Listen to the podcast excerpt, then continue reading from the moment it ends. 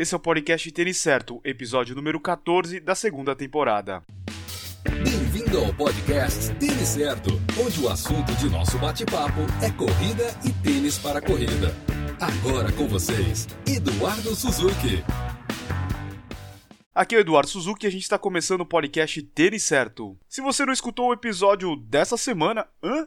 Dessa semana? Sim, eu postei o episódio da semana anterior nessa semana, deu uma bagunçada geral. Então, se você não escutou o podcast ainda, dá uma procurada aí pelo episódio 13, que tá bem interessante e você vai gostar bastante. É só você procurar aí no seu agregador favorito ou lá no iTunes também. Na semana que vem a gente deve regularizar tudo isso daí e vamos voltar aí na programação normal ou não. Eu digo isso porque na terça-feira agora eu tô viajando para Madrid. Se você tem acompanhado os vídeos lá no YouTube, eu tô fazendo uma série chamada Hasta Madrid, que são vídeos relacionados à meia maratona. Eu vou correr a meia maratona lá em Madrid, que faz parte da Rock and Roll Series, né? É a Rock and Roll Madrid. Então eu tô fazendo uma série lá, eu acho que são oito vídeos em parceria com a Adidas. Tá bem interessante se você vai correr uma meia maratona nesse ano, vai correr pela primeira vez. Eu sugiro que você dê uma olhada lá nos vídeos e acompanhe essa série que deve acabar no dia da prova, na semana que vem, no domingo, né? Quando terminar a prova, a gente termina a série e daí no segundo semestre eu devo fazer uma nova série aí falando de maratonas. Bom, no episódio de hoje nós vamos falar de Maratona de Boston, fase de polimento e as marcas patrocinadoras de provas. Então fica ligado que o podcast só está começando.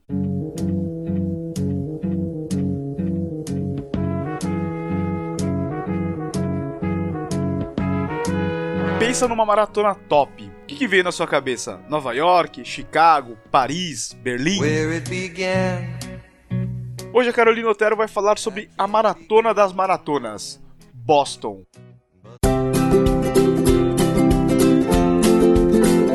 Correr pelo Mundo, com Carolina Otero. Tudo bem com vocês? Aqui quem fala é Carolina Otero, criadora e editora do site Correr pelo Mundo, e vamos então para mais uma semana do quadro no podcast Tênis Certo. Já estamos no quarto mês dessa temporada e como passa rápido, gente. No episódio de hoje vamos falar sobre uma prova que desejo de muitos, mas realidade de poucos. Vamos falar sobre a Maratona de Boston. Essa Major vai para sua edição de 121 em 2017, gente, uma das provas mais antigas do mundo. Para vocês terem uma ideia, sua primeira edição foi em 1897, com apenas 18 participantes. Como eu mencionei antes, hoje é uma das provas mais desejadas do mundo, mas poucos corredores têm o privilégio de participar, devido ao rígido processo de inscrição por tempo. Ou seja, os corredores têm de apresentar um tempo de classificação conforme solicitado pela organização, para então poder se inscrever para um lugar para a prova. E o formato de inscrição é de que os corredores mais rápidos têm preferência. Ou seja, não basta ter feito o tempo de qualifying para garantir uma vaga. Se o total de corredores qualificados for maior que o número de vagas, a preferência sempre será dada então aos corredores mais rápidos. Bom, gente, em 2017, a prova acontece numa segunda, como sempre, no dia 17 de abril. Desde 1969, a prova acontece na terceira segunda-feira de abril, quando é celebrado o Patriots Day, um feriado no estado de Massachusetts. Entre elite para esse ano, a prova contará com feras como Denis Kimeto, que já venceu Chicago, Tóquio e Berlim, além de Emmanuel Mutai, Patrick Macau e Sami Kituara. No feminino, vocês também vão poder conferir uma elite que vai disputar passada a passada o título de uma das majors com percurso mais complicado. Edna Kiplagat, Gladys Gerono e Caroline Rotich buscarão o topo do pódio em Boston. E quem for a Boston, seja para correr a prova ou só para curtir, não pode deixar de visitar a Boston Run Base, um espaço da Adidas localizado a poucos metros da mítica chegada da prova na Boylston Street e que celebra o evento o ano todo. A decoração do lugar inclui imagens históricas da prova, como o número de peito, medalhas, troféus, jaquetas. Isso sem falar também nas novidades da Adidas, sempre presente na loja, e de produtos relacionados à maratona de Boston. A loja fica aberta diariamente na Boylston Street, número 855. Pessoal, por hoje era isso. Vamos ficar então na expectativa para mais uma maratona de Boston nesse ano. Obrigada mais uma vez pela companhia de vocês. Um abraço e até a próxima semana.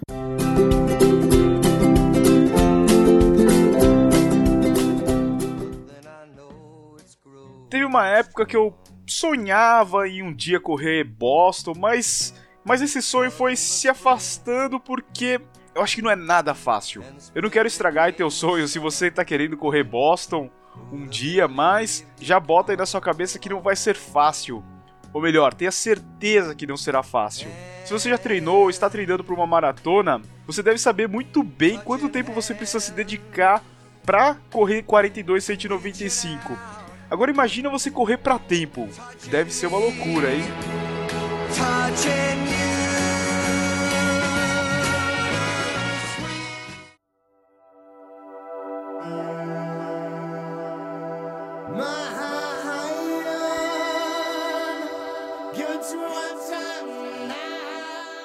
Será que você está tirando o pé dos treinos no tempo certo? Hoje o Felipe Rabelo vai falar sobre fase de polimento.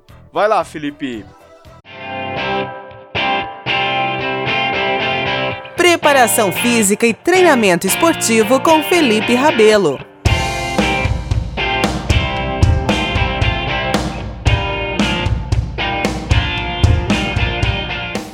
Fala pessoal, tudo bem? Eu sou Felipe Rabelo, preparador físico de atletas, e hoje a gente começa mais um podcast do têniscerto.com em parceria com Eduardo Suzuki. Nesse episódio número 14, nós vamos falar sobre a fase de tapering, ou também chamado aqui de fase do polimento. E para você que não sabe o que é fase de polimento, ela consiste naquela última etapa do planejamento do seu treino antes de uma prova ou de uma competição. E o principal objetivo dessa fase é reduzir o estresse físico e fisiológico e também mental de todo o processo de treino que você vem passando nas últimas semanas e meses, procurando atingir sua melhor performance naquele dia mais importante, que é a prova da corrida. E para isso, você, corredor, como já deve ter visto ou mesmo vivenciado, há uma redução gradativa da carga de treino naqueles últimos momentos antes de uma competição. Vários corredores procuram mudar a sua rotina de treino, diminuindo a frequência na semana, ou mesmo o volume percorrido, ou até a intensidade de treino, pensando em estar na melhor forma para poder correr no final de semana. Mas a ciência traz novas abordagens a respeito do tapering e algumas estratégias que muitas vezes as pessoas acreditam ser benéficas para o seu desempenho, mas na verdade faz com que o seu corpo fique totalmente desligado para o dia da prova. O primeiro ponto é reduzir o número de treinos na semana, por exemplo, de 5 para 3 corridas semanais, parece não contribuir para a performance. O segundo ponto é quanto tempo a fase de tapering deve durar. A ciência mostra que de 8 a 14 dias parece ser o tempo adequado para que seu corpo se prepare para a próxima competição.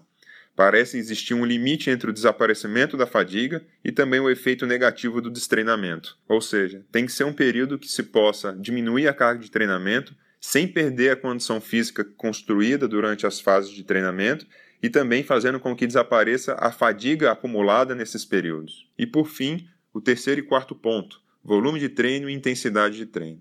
Os ganhos máximos de performance parecem acontecer quando se reduz de 40 a 60% do volume de treino pré-tapering. Quer dizer, não parece ser interessante você reduzir, por exemplo, um volume de 100 km percorridos na semana para 20 km na fase de tapering, você corre o risco de deixar o seu corpo destreinado e inativo para o dia da competição. Por outro lado, deve-se manter a intensidade de treino durante a fase de polimento. As configurações de treino, duração, volume, frequência, podem até mudar, mas a intensidade que você coloca nos seus tiros intervalados, nos seus treinos de tempo run, devem ser mantidos, ok? É claro que eu não posso deixar de comentar que tudo isso é muito individual. Eu conheço corredores e triatletas que fazem tapering de 6 ou 7 dias e isso cabe muito bem para eles. Para outras pessoas, eles necessitam talvez de duas semanas para que a carga comece a ser diminuída, podendo ter uma resposta muito melhor durante a prova. Então procure a melhor maneira, a melhor estratégia para fazer o tapering,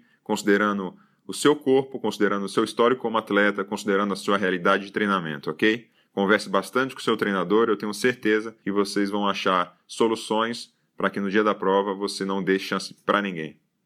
E é isso, pessoal. Ficamos por aqui. Mais um episódio finalizado. Eu espero que vocês tenham gostado. Agradeço a todos que têm acompanhado, mandando mensagem em comentários. Não deixe de visitar meu site, feliperabelo.com, e me segue lá nas redes sociais, no Facebook, Treinador Felipe Rabelo, e no Twitter e Instagram, Felipe N. Rabelo. Um grande abraço e até a próxima.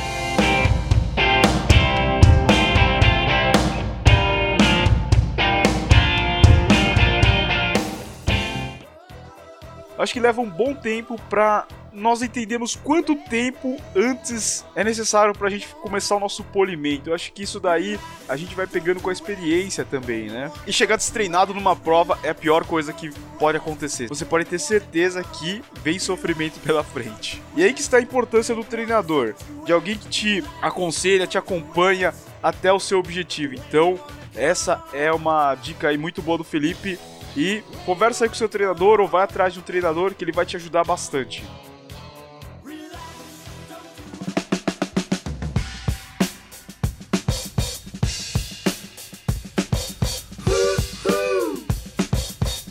Hoje eu vou falar sobre as marcas que patrocinam ou apoiam as provas.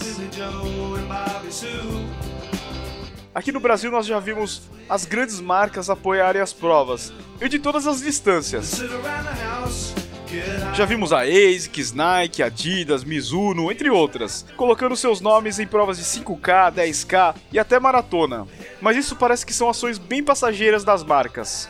Elas fazem uma ação aqui, uma ação ali, mas nunca fazem algo assim para realmente marcar, identificar o consumidor brasileiro. Poucas são as provas que nós conseguimos relacionar com a marca esportiva. Alguns casos raros são a Mizuno Uphill e a ASICS Golden Run. Essas são lembradas pela maioria dos corredores.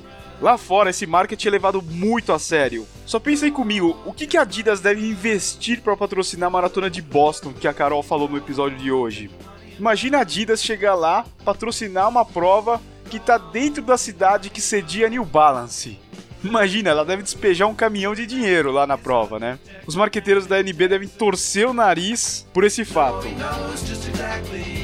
Mas por outro lado, nesse ano, a maratona de Nova York, que é a maior do mundo, né, em número de concluintes, ela deixa de estampar a ASICS e passa a ter o patrocínio da New Balance.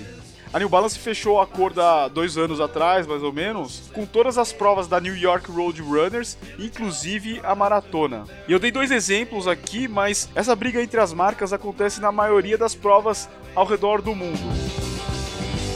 E voltando aqui pro Brasil, você sabe quais são as marcas que patrocinam a Maratona do Rio, São Paulo, Porto Alegre, Curitiba? Provavelmente não sabe, né? Eu acho que o trabalho que eles fazem aqui é muito ruim mas não só de uma parte ou de outra. Eu acho que são todos os envolvidos que fazem esse trabalho aí que não deixam uma marca. Afinal, quem que vai vincular sua marca numa prova que tem problemas de organização, pipocas, e pouco envolvimento da cidade. A gente não vê aí morador participando da prova, as pessoas que estão diretamente ligadas à prova, como os hotéis, os transportes, a gente não vê nada. Se você falar pro hotel que você vai participar de uma prova no Rio de Janeiro, de repente o cara nem sabe que tá tendo essa prova. Então falta mais envolvimento de todo mundo para atrair esses patrocinadores. E a nossa cultura aí pelo coletivo precisa mudar. Esse é o final de mais um episódio. Eu gostaria de agradecer a Carol e o Felipe pela parceria de sempre e agradeço você também que tem acompanhado o conteúdo do Tênis Certo em todas as plataformas, seja no podcast, no YouTube, no site. Muito obrigado para você que sempre vem dando uma força pra gente. E é isso, eu espero que você tenha gostado de mais um episódio. Compartilhe aí com seus amigos que gostam de corrida, gostam de tênis, gostam de viagem e se você tiver alguma dúvida ou sugestão, passa lá nas redes sociais do Correr pelo Mundo, do Felipe Rabelo e do Tênis Certo, deixa uma mensagenzinha, deixa um comentário lá pra gente, ok? Eu espero que você tenha uma ótima semana, muito obrigado pela companhia, até uma próxima, valeu, abraço a todos. Obrigado por escutar o podcast Tênis Certo em www.tenicerto.com.